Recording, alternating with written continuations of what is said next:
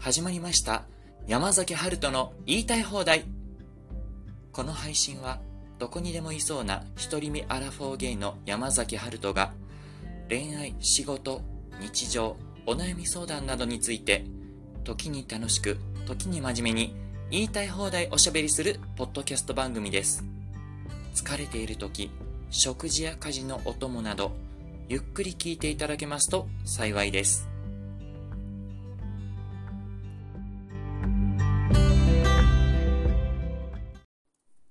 はいということで第6回目始めます。ねあの自転車操業っぷりを発揮しております。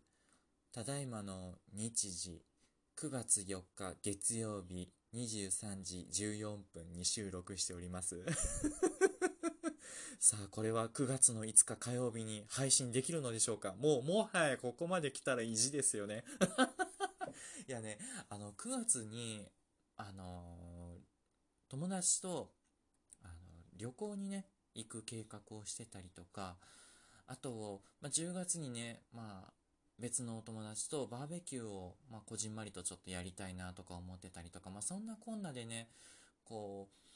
旅のしおりを作るとか、日程調整をするとか、だいたいこんな感じでやりましょうみたいな段取りを考えるとか、まあそういうことをしてると、どんどんどんどん時間が過ぎちゃって、で、今日なんかはね、あのドラッグストアの一品10%引きのセールの日なので 仕事から帰ってね、あの、車に乗り換えて買い出しに行くとか、まあそういうことをやってるうちにですね、どんどんどんどん時間が過ぎちゃって、もうね、こんなことになっておりますよ。もともと僕、あの、ゆっくり寝たい派なんですけど、どうしてもね、平日、こんなようなことをどんどんやってると、ね、夜遅くなっちゃうんですよね。うん、もう本当にとっとと済ませて、早く寝たいのは寝たいんですけど、楽しいことってどうしてもね、詰め込んじゃうんですよね。さあ僕は9月5日火曜日に朝ちゃんと起きれるのでしょうかちちちちち、賭けですね、これは。ってことで、あの、今日お話しするのはですね、この話とは全然関係ないんですけど、あの、洋服についてお話ししていきます。で、僕はあの、洋服すごい好きで、あの、綺麗めな服を着るのが好きなんですね。まあ、綺麗めと言いましてもいろいろあるんですけれども、あの、僕、割とあの、襟がこうカクカクしたような感じのジャケットに、まあ、シャツに、で、まあ普通に綺麗なズボンですね。あの、履くの好きなんですよ。でもね、そればっかり持ってたら、あの、場所によっては、とかシーンによってはちょっとそういうのが合わないケースもあったりして、まああの、他にもちょっといろいろ服を用意しとかないと、ちょっといざという時困るなっていうので、まあ、他にもいろいろ持ってはいるんですけどね、どうしてもその、こう自分の好きな服っていうのをこう買いがちなんですよね。なので、いざという時に、あれ？この服いっぱいあるけど、こっちのこういう服全然ないとかね、ほんとよくあるんですよ。まあ最近なんかは、あの、それこそ TPO をわきまえて買おうとか、まあ、同じやつばっかりじゃなくて違うバラエティのものも買っとかないといざという時困るよっていうので、いろんなシーンに合うように服を買うようになったのは本当に30代のもう後半過ぎてからなんですよね。で、それこそ僕洋服好きなのは昔からなんですけど、もうそれこそ二十歳の時なんて、もうコーディネートなんて服好きなくせに考えれてなくて、あの、まあ、それこそチェック柄が好きだったりとか、無地とか僕あんまり着なかったので、もうひどい時なんて上も下もチェックみたいな時もあって、いや、今から考えたらなんちゅう服着てたんだって話なんですけど、まあね、単品で見て、あ、この柄好きだな、この色好きだなとかって買っちゃいがちだった若かりし頃だったんですよね。いや、それで言うと、本当に今、あの、街中歩いてる若い人なんか見ててもみんなおしゃれなんですよね。で、あの、まあ、みんな若い人ってどういうとこで買ってんのかななんて、こう、お話聞いたりするんですけど、結構ね、あの、GU なんかで買ってる人が多いみたいで、まあ、確かに僕もそういうお話を聞いて、GU って一体どんな服売ってるんだろうとか思って見に行ったりするんですけど、まあ、確かに GU って、まあ、僕らぐらいの40ぐらいの人が着てもいいような服も売ってますし、シルエット的に、あの、若い人が、こうだ、こう、なんて言うんですかね、こう、細くて華奢な若い人多いと思うんですけども、そういう子がダボっとした服を着て、まあ、あの、可愛く見せるみたいな服も結構多かったりして、まあ、もちろんね、あの、スキニーな感じの服も多いですし、まあ、あの、GU は結構、若い人が着てもこう、可愛く見えるような服多いなっていうのがイメージでしたね。うん。で、あの、まあ、それこそサロペットなんかでも結構自由で売ってたりして、で、まあ、あの、僕もね、あの、真似してはいないんですけどね、さすがにサロペットは。でも、なんかああいうとこ行くと、まあ、さすがに40代の僕が、20そこそこのこう、そう若い子と同じ服を着て、さすがにそれはとか思う反面、意外と 着たら似合うんじゃね？とか思って試着したい衝動に駆られるんですよね。だから、まだ着たことはないんですけど、ちょっとあの、ロンティー、白い丸首のロンティーに、サロペットなんてチャレンジして、まあそれこそ丸メガネじゃないですけど、ね、こう若い子がしてるファッションを丸まま僕が着たらどうなるんだろうチャレンジをしてみたい衝動はちょっと心の中でくすぶってますね。うん。まあね、絶対ね、それで大阪市内とかちょっと街中を歩くのはすっごい勇気いるんですけど。ね、どうなるんだろう。ちょっと想像して、まあ、試着してみるところから始めてみようかななんて思ったりするんですけど。そうなんですよね。あの、それこそちょっと話戻すんですけど、若い頃は単品で見て自分が好きっていうものばっかり買っちゃうから、上下で組み合わせたりなんかすると、まあね、似合わなかったんですよね。で、僕、色は、あの、グリーン系が好きで、で、まあ、爽やかに見せたい時は、青とか着がちなんですけど、根本的にはアースカラーがすごい好きなんですよね。グリーンとか、茶色とか、あの、同じグリーンでも、まあ、モスグリーンだったり、ウグイスイドだったり、こう、黄緑だったり、うん、なんだろう、緑にもいろんな色がありますよね。まあ、それこそあの、某アンミカさんがですね、あの 白って300色あんねんで、とかいうこう、セリフがね、割と有名になったりしてますけれども、まあね、同じグリーン一つとっても、いろんな色があるんですよね。で、ちょっとくすんだグリーンとかもあったりね。まあ、そういうのをこう、いろいろこう自分に合わせてみて、まあこういうグリーンはあるけれど、同じグリーンでこっちのグリーンはちょっと合わないな、みたいなのね、いろいろちょっと試してみたりとかして、まあ大体自分に似合う色とか自分が好きな色っていうの大体まあここまで生きてきたら大体は把握するんですけども、まあね、グリーン多めですね。うん、でもやっぱりいろいろクローゼットをこうザーッと並べてみると、まあ僕ってグリーンが好きって言いながらも、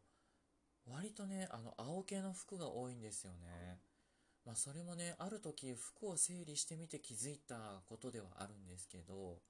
本当にね、あのネイビーから、まあネイビーって言ってあれですけど、あのすごい紺色から、あのザ・青みたいな色から水色から、本当に青って濃淡いろいろあるんですよね。で、それこそもう小花柄から、チェック柄から、まあ、無地に近いような地模様とか、結構大きな花柄、大きな、まあ、動物柄とかね。まあ、動物柄って言って僕、大阪の人間だからって、あの、ヒョウ柄とか着たりは、とか、あの、アニマルプリントとか、そんなの着たりしてないんですけど、うん。いや、でも本当にね、あの、青って言ってもね、いろんな色が、柄があって、すごいね、楽しいんですよね。うん。それでもね、結構、自分の好きな色ばっかりを買ってると、どうしてもこう偏りが出たりするので、買う前には必ず、あ、この色は持ってるとか、あの、あ、こういう色とか、こういう柄を持ってると、あ、こういう自分の持ってる服に合うなとか、ある程度考えるようになったのは本当に30代後半になってからなんですよね。何度も言うんですけど。で、あの、さっきちょっと一番最初の方にジャケットのお話ししたんですけど、ジャケットなんて本当に、まあ、青ももちろん持ってるんですけど、それこそ紺色、同じ紺色でも、生地の厚さとか、まあそれこそその生地の柄とか、まあ柄ってあんまりジャケットでは着ないんですけど、まあ生地のこう、縫い目の濃さっていうんですかね、こう、ざっくりした縫い目のジャケットだったり、まあ結構光沢感のあるジャケットだったり、いろいろね、こう、種類があるんですよね。うん。で、まあジャケットだけで言うと、こう、茶色のジャケットとか、チャコールグレー、まあ、ちょっと濃いめのグレーのジャケットだったりね、いろいろあるんですよね。うん。でもやっぱりこう、その場その場で、結構まあ、同じ、まあさっきも言ったんですけど、カチッとしたような柄のジャケットもあれば、本当にちょっと羽織るだけとか、まあちょっとバーベキューなんかにも着ていける、まあジャケットというか羽織物みたいな感じですよね。特にあの、10月、11月の、まあ、そういうバーベキューとか、ちょっとお外でするような遊び、まあ、川に行ったりとかはさすがにないんですけど、まあ、あのー、なんでしょうね。それこそちょっと公園でご飯を食べるとか、うん、まあ、外でね、ご飯を食べるような機会があった時に、ちょっとシャツだけでは、とか、パーカーだけでは、みたいなシーンとか、だったらジャケット1枚あるだけで、まあ、全然違ってくるんですよね。で、これも30代後半になって学んだんですけど、ジャケットの中に、まあ、あの、フーディーっていうんですかね、あの、フード付きのトレーナーを着たりとか、まあ、あの、重ね着っていうんですかね、外から順に、ジャケット、まあ、フード付きのちょっとパーカーみたいな。で、その中に、あの、何でしょう、長袖のロン T を着たりとか、まあ、ちょっと半袖の T シャツを着たりとかすることで、うんまあ、ちょっとなんか、あの、カジュアル感を出すっていうんですかね。かっちりしたジャケットでもカジュアル感を出すっていうのを、結構、割と30代後半になっても何回30代後半って言うんだって話なんですけど、30代後半はね、本当に人と会う機会が、まあ、それこそアプリでの活動とか出会いの活動を30代後半になってから増やしたっていうのもあって、本当に勉強する機会が増えてですね、こういう出会いのシーンではこういう服がいいみたいなのも結構バリエーション豊富に持っとかないといけないんだなということを学んで、うん、なんかバリエーションがどんどん増えていきましたね。うん。で、それこそでも僕ユニクロとか、まあそういうファストファッションも結構取り入れてまして、あのスキニーのデニムとか、まあ、そういうのも結構ね、ユニクロでバンバン買ったりしてますね。あれほんと便利ですよね。機能性、こう、なんて言うんですかね。まあ、汚れてもすぐ洗濯できるとか、うん、あの、かがんだりしやすいとかね。まあ、そういうの本当に便利にできてるな、ユニクロはって思いますね。うん。あと、それこそユニクロで言うとカラーバリエーションも豊富で、まあさすがにちょっとピンクとかは着ないですけど、まあでも同じピンクでも、例えば淡いピンクとかパステルカラーとかだったら、結構あの濃いめの服に合わせやすかったりとかするので、まあちょっと差し色で持ってるのも便利だったりするのかななんて思ったりして、まあそんなこんなのつらつら語ってるんですけど、まあそれを語れるぐらい、あのー、なんでしょうね。服が好きなんですよね。うんなんかね、語り出すと止まらない それこそでもあの、一人遠足の時なんかは、最初は持ってる服が少なくて似たり寄ったりな服が多かったんですけど、まあ、一人遠足だからといって洋服適当にするかって言われたらそんなことないんですよね。うん、ちゃんと、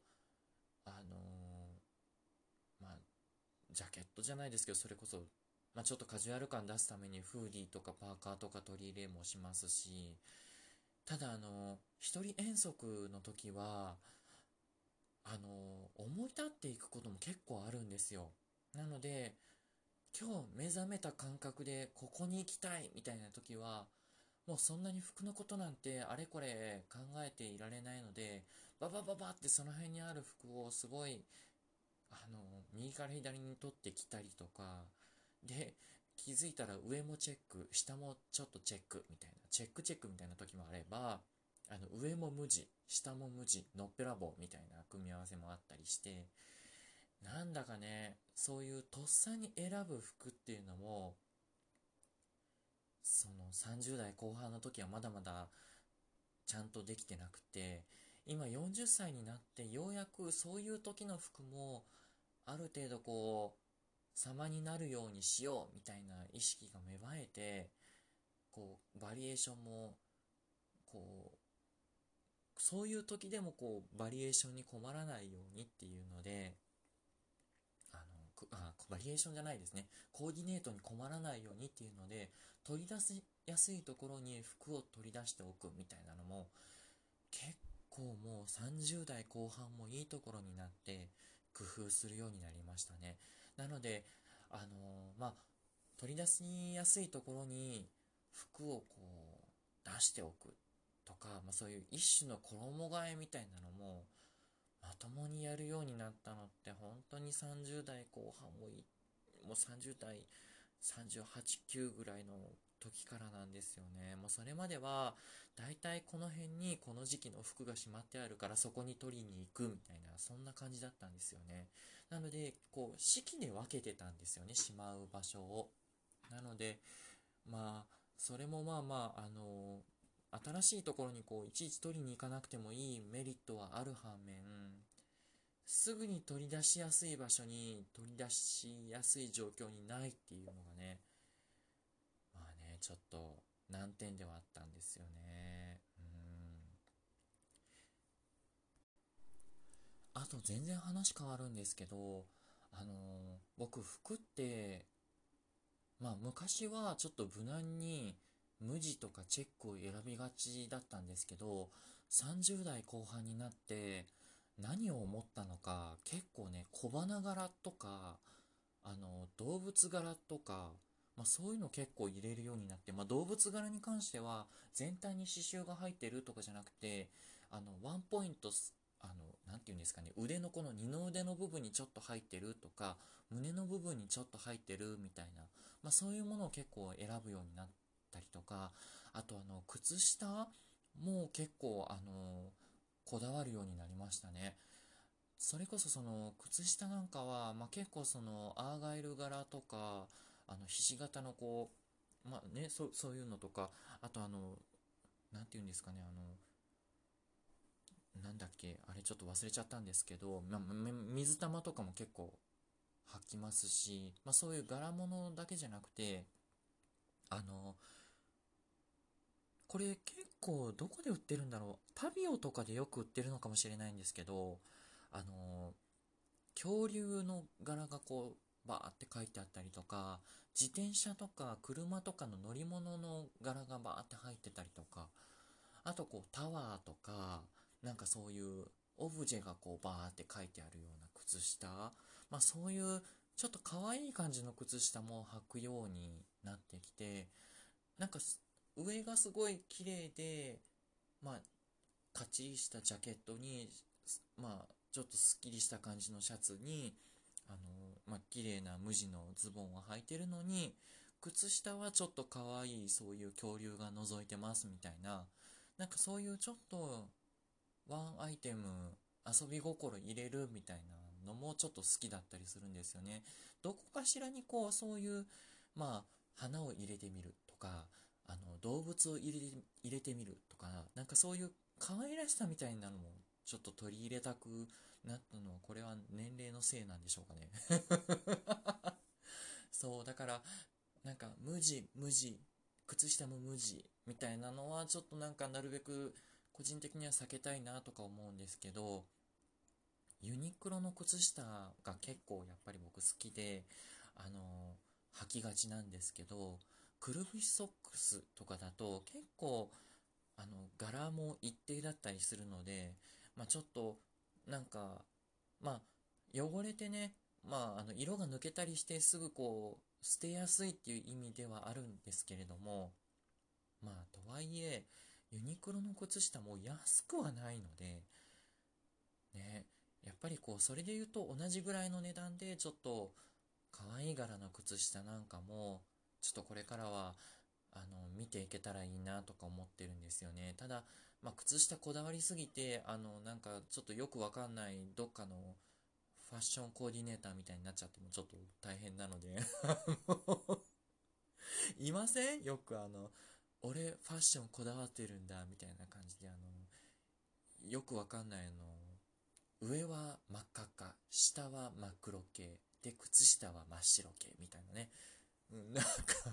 ちょっとそんな感じになっちゃったら、ちょっと行き過ぎかななんて思うんですけどね。あ、でも全然話変わるんですけど、あの、僕ね、色で言うとさっきね、グリーンとか、まあ、グリーンが好きです。でも、青が持ってるの多いんです。なんてお話ししてたんですけど、20代後半とかの時は、結構ね、赤が好きだったんですよ。燃えるような赤。あの、ちょっとくすんだ赤も好きなんですけど、まあ、あの、どっちかというと夕焼け色みたいな赤が好きで、ブルゾン、まあ、ブルゾンって言うんですかね。ああいうのも、割ともう、アウターに赤持ってきちゃう、みたいなね。で、なんかだから、コーディネートがすごい困っちゃって、ズボンは、なんか茶色とか暗めな、チャコールグレーとかね、一生懸命持ってくるんですけど、何しか上にそんな夕焼け色とか持ってきちゃうもんだから、またそれもね、多分あの、単品で見て、あ、この夕焼け色超珍しいとか思って買っちゃってたんでしょうね。いや、本当に若いって何でもできた。話を広げるなっつう話なんですけど。そうなんですよ。だから赤が好きで、だから、あのー、シャツとかも、なんでしょう、赤い生地、生地っていうんですかね、赤い生地に、まあ、ちょっとストライプが入ってるとか、そういうシャツ結構持ってたんですよね。でもだんだん、こう、年とともに、やっぱりね、若い時って肌がくすんでないから、結構そういう鮮やかな色を着ても、そんなに顔写り悪くならないんですけど、年を重ねるとどうしてもこう肌がくすんできたりすると、どうしてもね、そういう奇抜な色を着ちゃうと、顔がくすんで見えて、顔のくすみがこう目立っちゃうんですよね。うん、だから、こ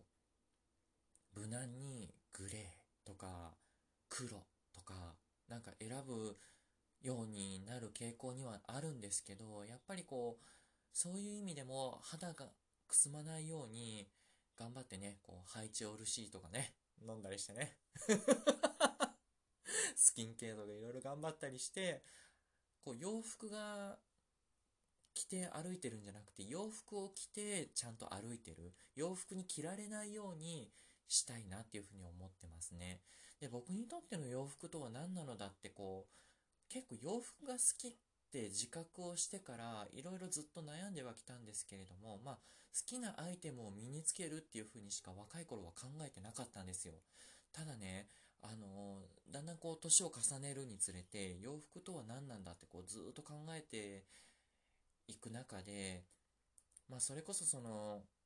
出会いがうまくいかない時、まあそれこそその30代中盤に差し掛かっていこうぐらいから洋服ってとか着るって何なんだろうってね。こういう洋服を着飾って人に会うとはどういうことなんだろう。人との出会いにおいて洋服とはどういう役割を果たしているんだろうっていうふうにいろいろ考えた時期がありまして、まあ、今のところ、あの、自分にとっての洋服っていうのは自分の良さを引き立ててくれるものっていうふうに結論付けてまして、まあ、あの、なんでしょうね。自分の良さとは何なのだと。いうことをまず自分でこうよく分かってないと洋服を着ていたところで自分を引き立たせない、まあ、つまり人に会った時にこの人のこの服何なんだっていう話になりかねないなっていうふうに思いましてね。なのでせっかく洋服が好きなんだったらあの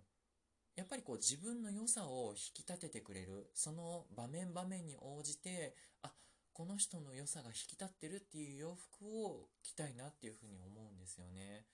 うん、なので、あの、さっきね、こういう柄が好きですとか、こういう色が好きですとかいろいろ言ったんですけど、なので、その場面に応じて自分が引き立たない服を自分が好きだからと言って、いくらたくさん着てたところで仕方ないわけで、なので、例えば、まあ、あの、この間、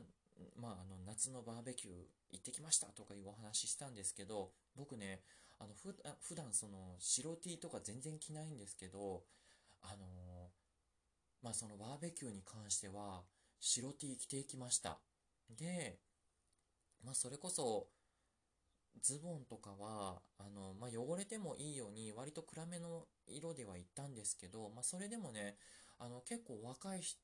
の服を参考にして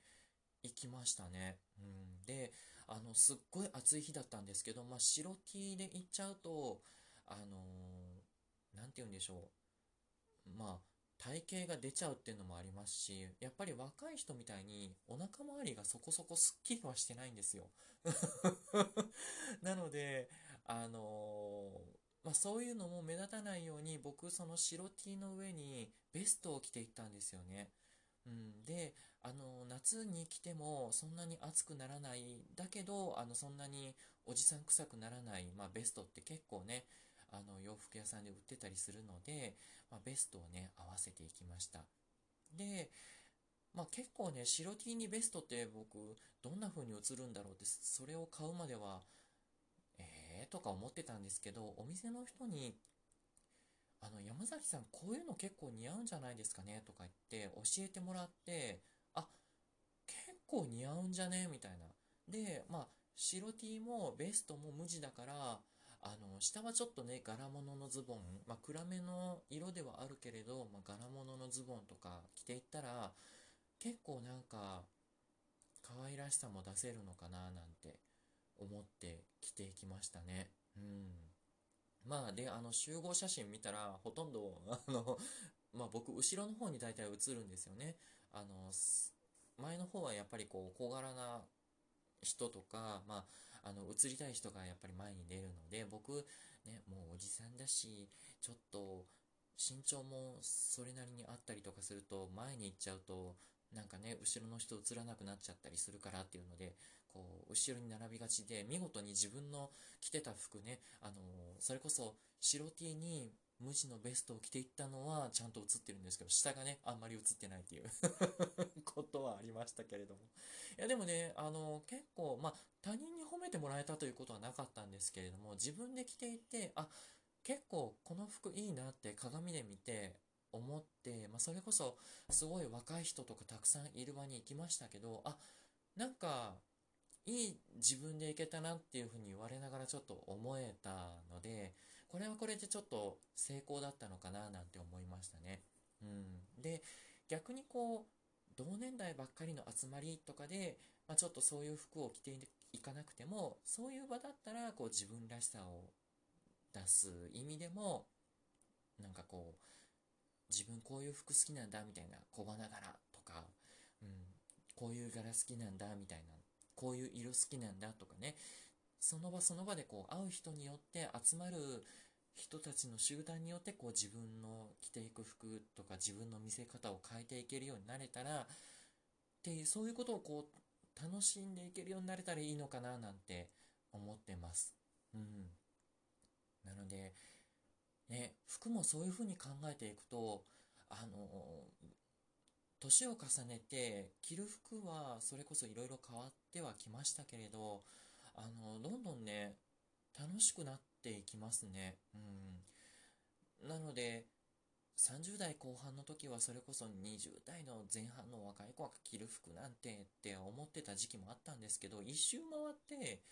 40歳になった今となっては、まあ、それこそね、僕と同級生ぐらいの年齢の子が、すごいあの、サロペットなんかどんどん着てますし、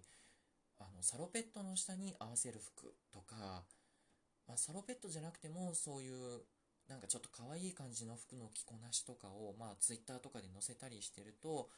で、あの、フォローしてたりすると、結構ね、勉強になったりしてね、うん、ただあの全くその子と同じ服を着たらじゃあいいのかと言われるとやっぱりその絵が似合うのはその子の個性なんですよねだから僕に似合うかっていうのはまた別の話で、まあでもただトライしてみるのは、買う前にやっぱ試着してみるっていう意味では、そういうちょっと冒険をするときにはお店で買うっていうのはいいのかなと思ってますね。で、僕、あの、いつも洋服買うときはもう、あの、同じようなブランドで、まあ、ブランドっていうか、まあ、あの、同じような、こう、レベルで、もう、同じとこでずっと同じアプリで買っちゃうので、だいたいサイズとかもわかるので、もうほぼほぼネットなんですよ。で、自分の体のサイズとか服のサイズ、これがいいっていうのも分かってるので、まあ、大体ね、あの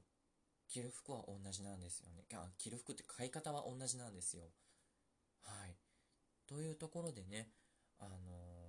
ー、アプリで買ってます。うん、で、あの、お店とアプリの違いって、やっぱりそのお店はお店が空いてる時間に買いに行かないといけないっていうのがあるんですけど、アプリだと仕事で遅くなって帰って疲れて帰った状態でも、まあ寝る前にちょっと買うとか、なんか例えば買わなくてもお気に入りに登録しといて、まあ、あの安くなるセールのタイミングを見計らって買うとかね、まあ、そういうのも結構多用してて、それだったらお店でセールやりますとか言っておはがきもらった段階で買いに行かなくても、お店がそういうセールの時に忙しくて買いに行けないっていう時でも、まあ、あのアプリでねセールの時期を狙って買いに行けるっていうのが、まあ、結構ネットで買うところの醍醐味ですね。まあ、ただそのネットで買う時に、まあ、よくサイズ感とか生地感とかがわからない状態で買ったり買っちゃったりねすることもあってあこれ同じ質感あったじゃんとか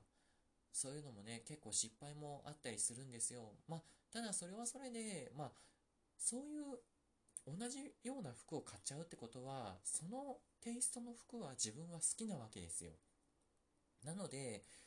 いくつ持ってても、まあ、それこそ、あの、某ね、ポッドキャスターさんじゃないですけど、ジャブジャブ洗えたりしてもね、ジャブジャブですよ、ジャブジャブ。ジャブジャブ洗って、まあ、例えば、ちょっとね、型崩れしたなとか、ちょっと、あの、色落ちしてきたなとか思っても、まあ、あの、またね、こう、気に入ってる服だからっていうので、予備的に持っとくこともできたりなんかするわけで、まあ、そういう意味ではね、あの、いいのかななんて思います。でですね、あの、さっき僕、きれいめな服好きとかいう話したんですけど、あの、それこそその山登りとかも、まあ僕全然行かないんですけど、お友達からある時誘われたことがありまして、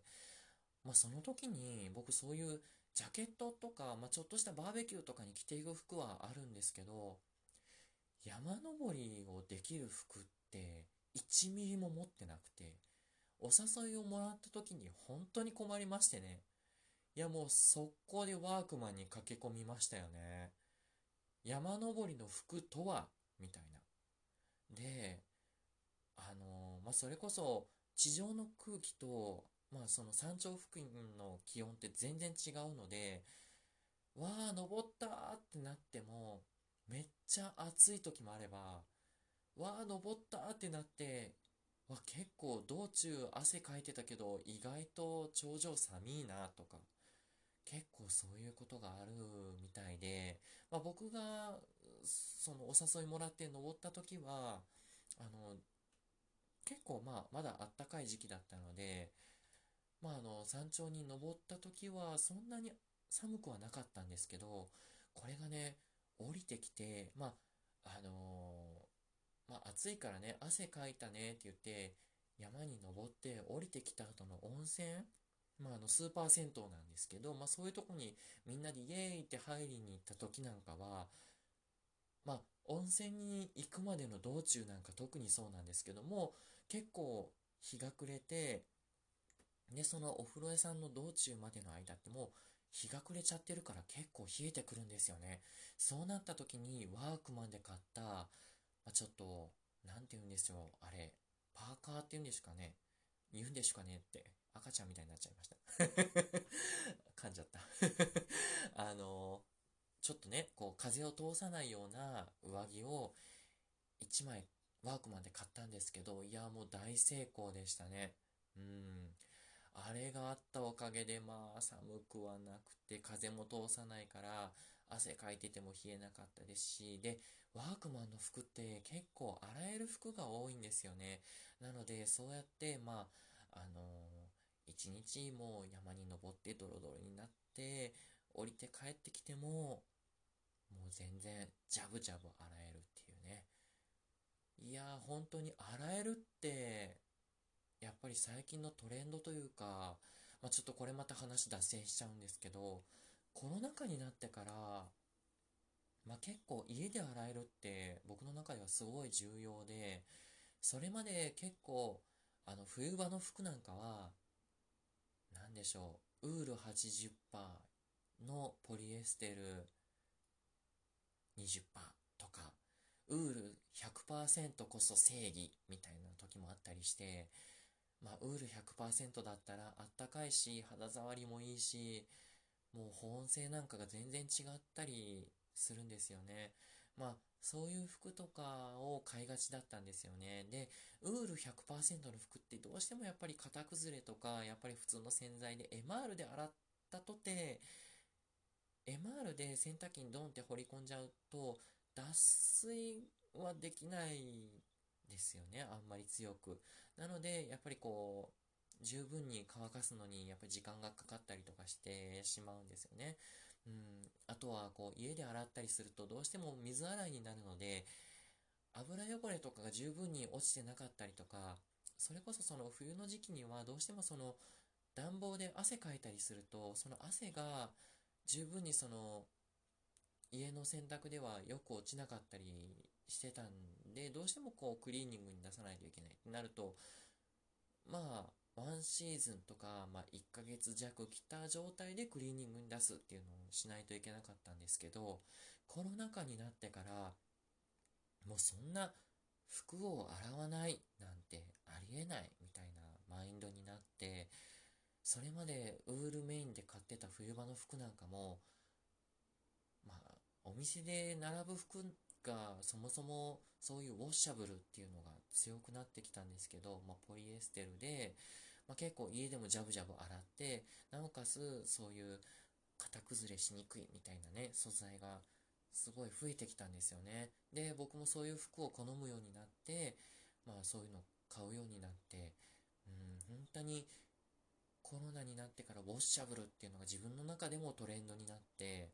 きましたね。うん。なので今はそういう機能の中でウォッシャブルっていうのもね、結構外せなかったりするんですけれども、ただね、あの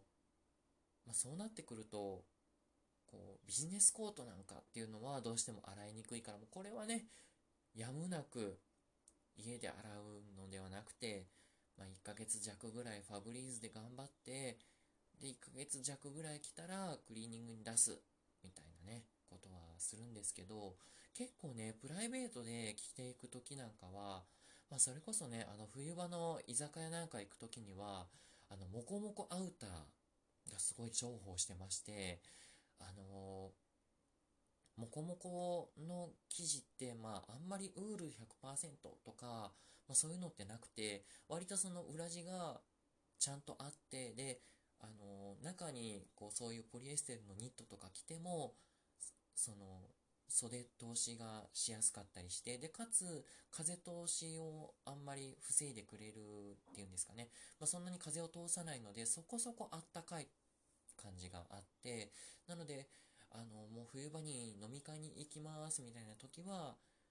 まあ、しかもそれが友達同士とかカジュアルな場だったら、モコモコアウターは結構着ていきますね。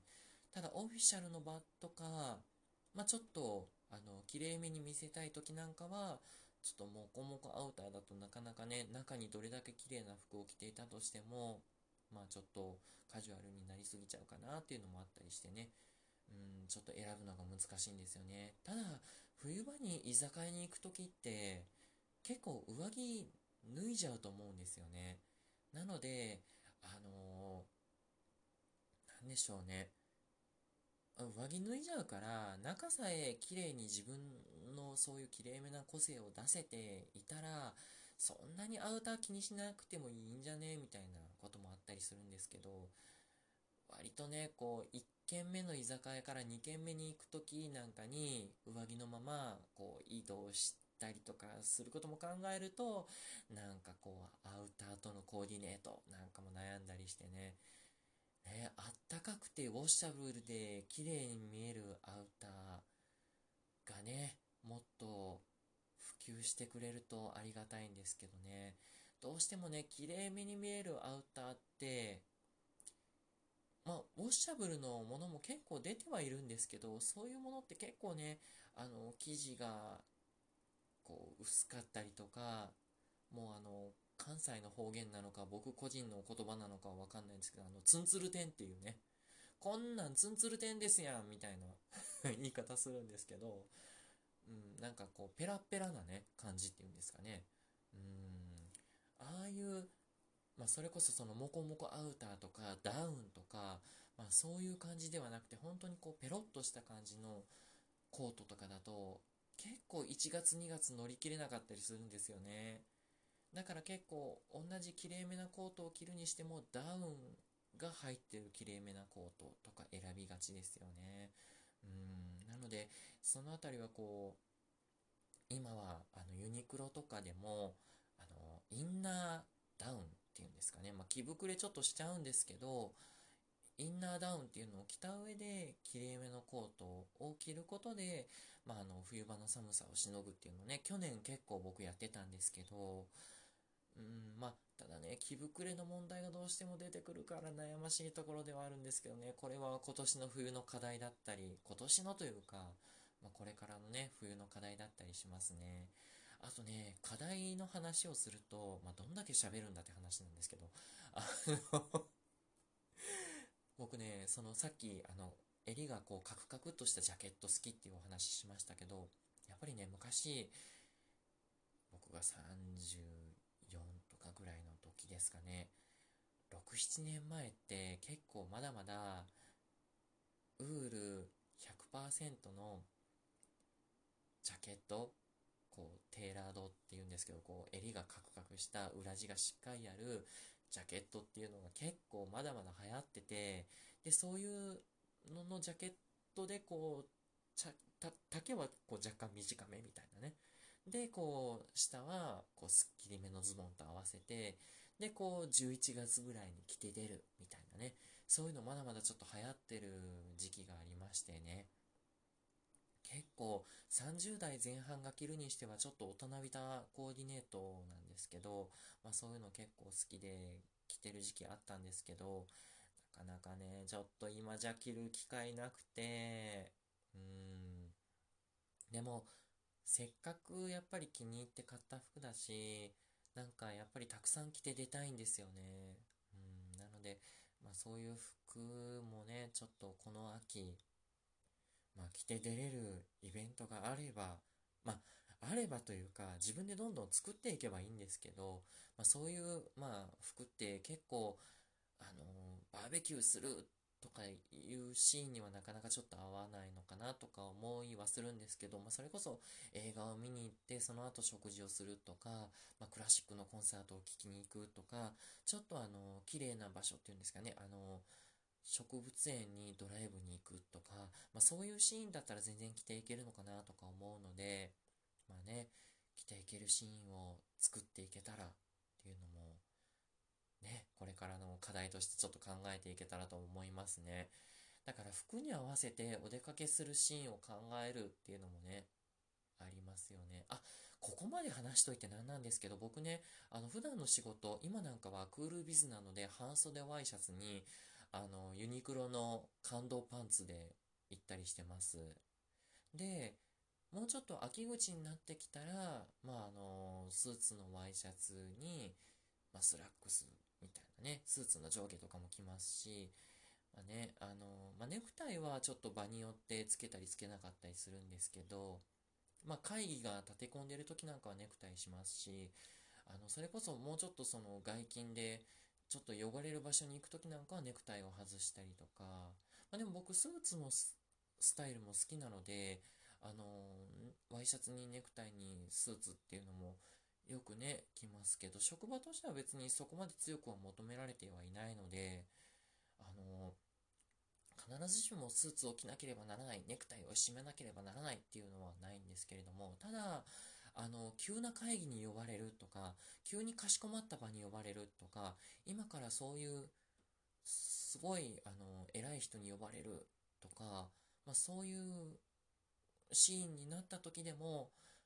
まあ、あの、ネクタイを一本職場に置いておくとか、まあ、ネクタイをして職場に行くっていうことをしておくことで、いきなりそういう場に、山崎さん今からちょっとこの会議に出てくれるっていうふうな話になった時にも、あ、わかりました。じゃあ何時からですか？とかって、どの資料がいりますか？とか、さっさっさとこう出れたりするのは、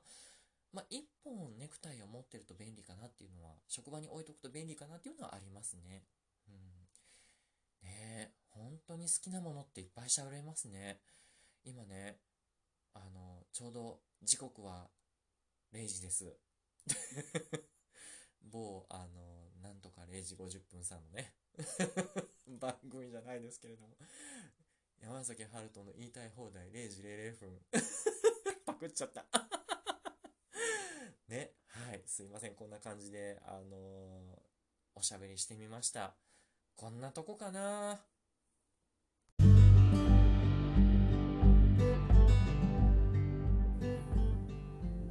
山崎春人の言いたい放題では皆様からのお便りを募集しています。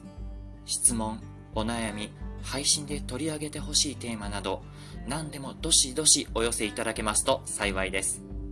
お便りは番組説明文にあるお便りフォーム、Twitter アカウントの DM やコメントでお待ちしております。それでは次回の配信まで皆様がせめて心の中でだけでも自分の気持ちに素直になって言いたい放題言えますように。